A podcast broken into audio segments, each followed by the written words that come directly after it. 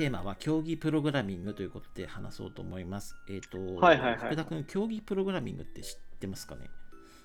これはやだみんなではい。どれだけこう早くタイピングをするスピードを競っているとか。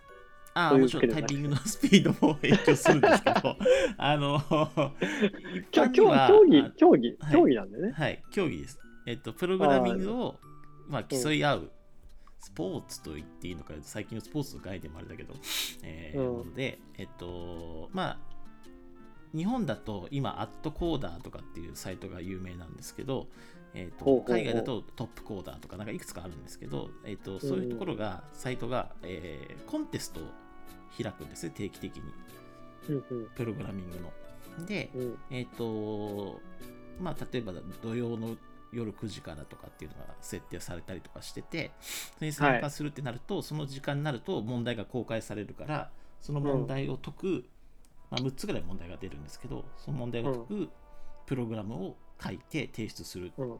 で、その場であのコンピューターによって正解うん。不正解が判定されて、えーうん。例えば1回間違えると、えー5分、えーペナルティが加えられるとか、なんかそういうような、あ、デバッグしちゃダメなんだ。えっ、と、デバッグしてももちろんいいんだけど、あのうんその分な何回も提出するとすればするほどペナルティとして5分 ,5 分余計にかかったっていうケースあの成績になっちゃうんですよ。1あー回の提出で出すあの間違いなく出せば、そのプラス5分っていうのがなくて済む。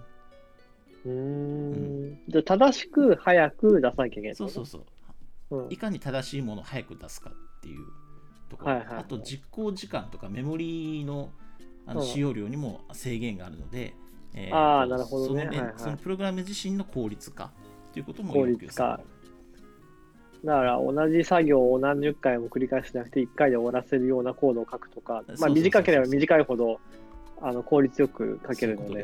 はい、なるほど。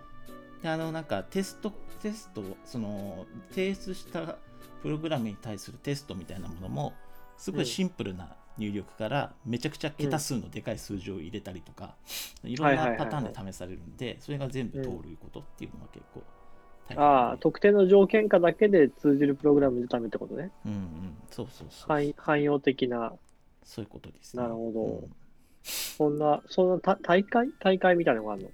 そうですね。あのーまあこ、いわゆるコンテストって言われることが多いんですけど、えーうんそれが定期的に開かれているっていうところですね。そういう、先ほど言ったアットコーダーとかトップコーダーとかっていうところのいうサイトでは開かれていて。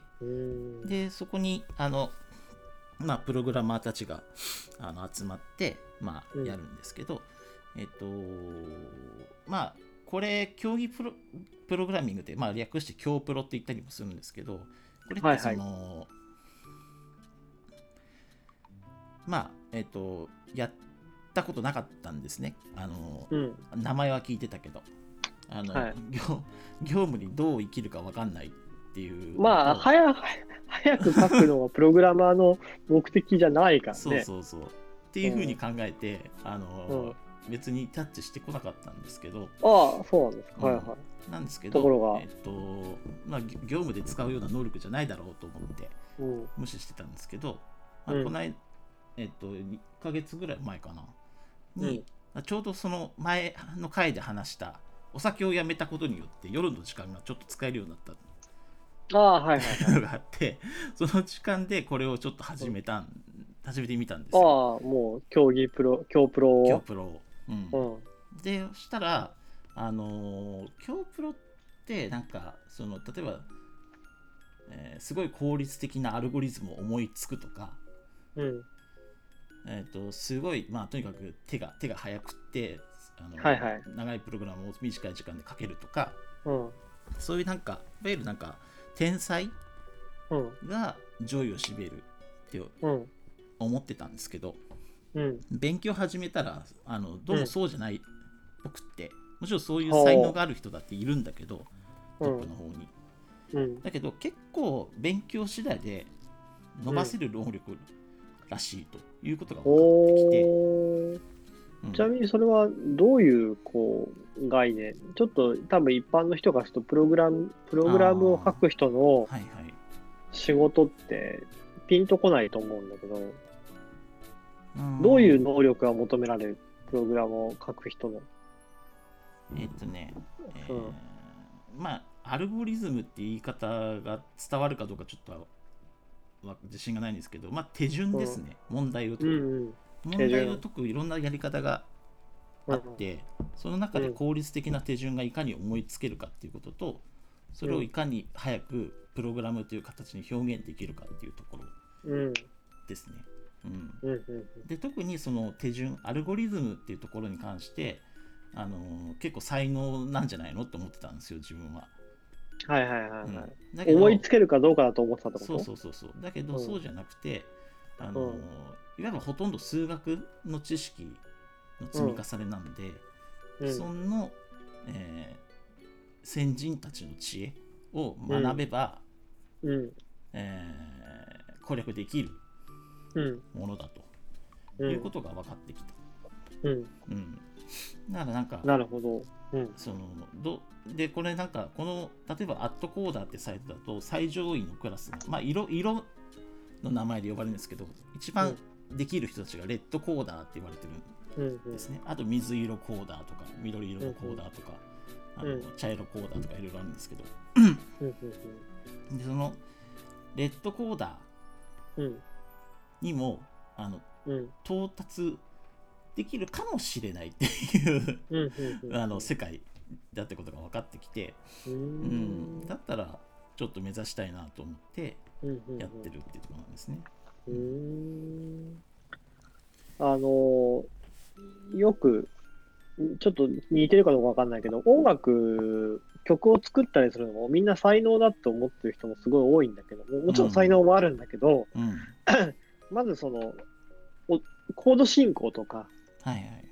あの俗に言うこうメロディーの作り方とかうんなんかそういうのは結構結構な割合で勉強すると決まってくるんだよね。うんで最後はまああの当然メロディーを思いつくかどうかって話なんだけどそのバックボーンとして出てくる大部分のところは実は努力が必要で、うんみんななんかいきなり曲を作っちゃったりしないけどそうじゃなくてほ本当はあのコード進行から覚えたりする方が、うんあの曲を作る能力としては早いみたいなところとなんか似てるなと思いながら今聞いてたんだけど。ああそうそうだと思いますね。ううんん、確かに。今まで才能だと思ってたけども実は結構な割合がもうすでに既存の知識で賄えるみたいな。うんうんうん、既存の知識の組み合わせかなどちらかというと。そうだね、掛け算。うん。うん。うん。そうそうそう、う。んなるほど。これはちなみにえっと伸ばせる能力であるってことを知ってから伸びるようになった伸び伸びてきた。うーんと、まだ1ヶ月なんで、うん。全然伸び、伸びのまだ伸びきってないんですけど、伸びきってない。へ あのでもまあ、あの感触としては分かるようになってきたよ。あうん。あそういうことかっていう。じょいわゆるなんか、受験にも近い感覚かもしれない。あの定石があって、問題文の読み取り方ががまずあって、そこに対して定石がいろいろあってどれを当てはめるかっていう能力があって、あとはそれを正確に運用する能力があってみたいな。うんそれってちなみに問題としては絶対答えは出る答えは出ます。はい。あじゃあ解なしっていうところは考えなくていいんだ回なしは考えなくていいです。あ、はい。じゃあもう、じゃあ、じゃあ簡単だね。論理的には、論理的には答えが出ることは分かったら、もうほとんどクリアしてるんで。そうです。そうだからそれを、ねあの制限時間内の制限メモリー内で、うんえーやってくださいねっていう話ですね。なるほどね。はいはい。うんこれ、ちなみに勉強方法はどういうふうにするんですか？勉強方法は過去問を解けるサイトがあるんですよ。ああ、なるほど。そこでいっぱいあの過去問を解きまくってるみたいな感じですね。はあはあはあ、あとそので、解説、解説書読むみたいな。そうそうそう。で、アルゴリズムに関してはどうしても、あのー数こなしたって。わかんない知らないものは知らないし分かんないも分かんないのでアルゴリズムは勉強するしかなくって数学とかの、うん、それをやってるって感じですね。なるほど。どんな本を、あ、はいはいえっ、とね、えっ、と一番有名なのがアリ本って言われてる本でそのうん。競技プログラミング用のの世界うん。のための解説書みたいなのが有名なのが売られてるんですけどうん。それが、えっと、ちょっとあの Kindle で買ったんですけど、ほうん、ちょっとねあの、う。うん。ただ電子化した本ってわかる？わかるわかあ る。あの Kindle で読みやすいようにあの字とかうんもサイズとかも変えて、はい最適化されていなくてただそれが画面で見るだけみたいうそそうそうそうそうな。わかるわかる。それになってて。でてか専門書ってそういうの多いんですよ。なんかプログラムコードとかあるからなのかもしれないけど。うん。う。んなんかね そういうのが多くて。今回もそうなっちゃったんですごい残念な感じ。残念だね。やっぱり紙なのかな専門書はっていうのがちょっと思ってると。か紙だからというよりかは、やっぱ複数の人の構成を経ていないとうん。ダメだなっていうのは僕の実感でもあるね。あ電子書籍に。電子書籍もなんか、うん。うん。あの電子書籍だからダメ、紙だからいいってわけじゃなくて、うん。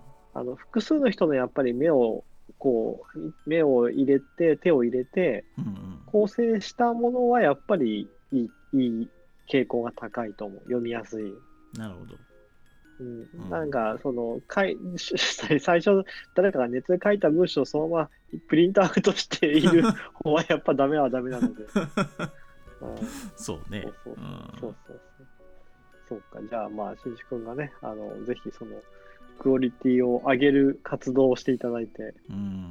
ううん。んなんかねあのうん。最初業務に役立たないっていう言い方したんですけど、うんそんなこと多分ないんだろうなっていうのが直感として思ってます。あ、なんか本当？それはやっぱりアルゴリズムを知ってるっていうことで、あの今まででは思いつかなかったうん問題の解決方法がやっぱ出せるようになると思うんですよね。ああ、なるほどね。ううあの私も福田君もあれじゃないですかあの勉学校の勉強が何の役に立つのっていうの大嫌いじゃないですか。ああ、そうだね。あのうん、そうそう。やってない人が言うと特にもう腹が立つね。そうですね。うんあのそれはお前がつ 使えてへんだけやろっていう話になるわけですけど。まあ、使えてないのもあるし、まあ、もっと言うと使ってんだけど実感できてないんだと思う。うんに認知できていないじゃないかなと思っていうんて、うん。あの、役に立っている役に立ってのではないかと。うん、や役に役に立って、その、直接的に役に立ってるかどうかとはちょっと言えないけども、うん間接的に考え方の基礎とか、論理的な、論理的な思考の基礎とか、そういうふうに役に立ってると思うんう。うん。なるほど。じゃあ、この、今日プロも同じような。うんうんうん、なるほど。だと思います。だって今あね小学生とか小学生からだっけ？プログラミングあるのってもう、あ、ある。まあ、プログラミングというとちょっと語弊があるけども、うんその、フローチャート、簡単に言うとフローチャートの理理解、うん分岐とか繰り返しとか、うん判断とかっていうぶいくつかのフローチャートを作らせて、それに当てはめるっていうような勉強だと思なるほどね。うんう。うん。プログラミングがちょっと言い過ぎだと思うけど。うんうんうん、論理ブロックがあって、そのフローチャートを積み重ねていって、例えば、えーそうこのこの現象が起こったときにどうするか判断する判断材料としてのこの数値を取るとか、なんかそういうような考え方に近いかうんうんな。うん、うん。うん。まあでも本質的なことだよね。そうそうそう言う。ねほ本質ではあるとう。思う。ん。まあその言ったらそのプログラミングネイティブな子たちが出てくるわけで、そうするとこの競技競プロの世界ももっと面白くなるのかなってちょっと思ってます。ああ、そうだね、うん確かに、そうかも。うんまだレッドコーダーは日本で100人ぐらいしかいないらしいんで。あ、そんな少ない。うんうんじゃあ、今頑張ったら上位数パーセントとかいけるかもしれない。そうだね。うんうん、頑張りたないるですね。ほど。はい。うんじゃあ、ぜひ、推し進めて。レッドコ、レッドコーダーになると、なんか、なんか違ったり、なんか違ったりとか、な誰かに認定される感じ？ああサイトでにサイトによって認定されるんだけどスコアがつくから、うん。毎回コンテストに参加するたんびに、。なるほどそれは大変、あの、知らない世界が広がりました。ああよかったです。はい。はい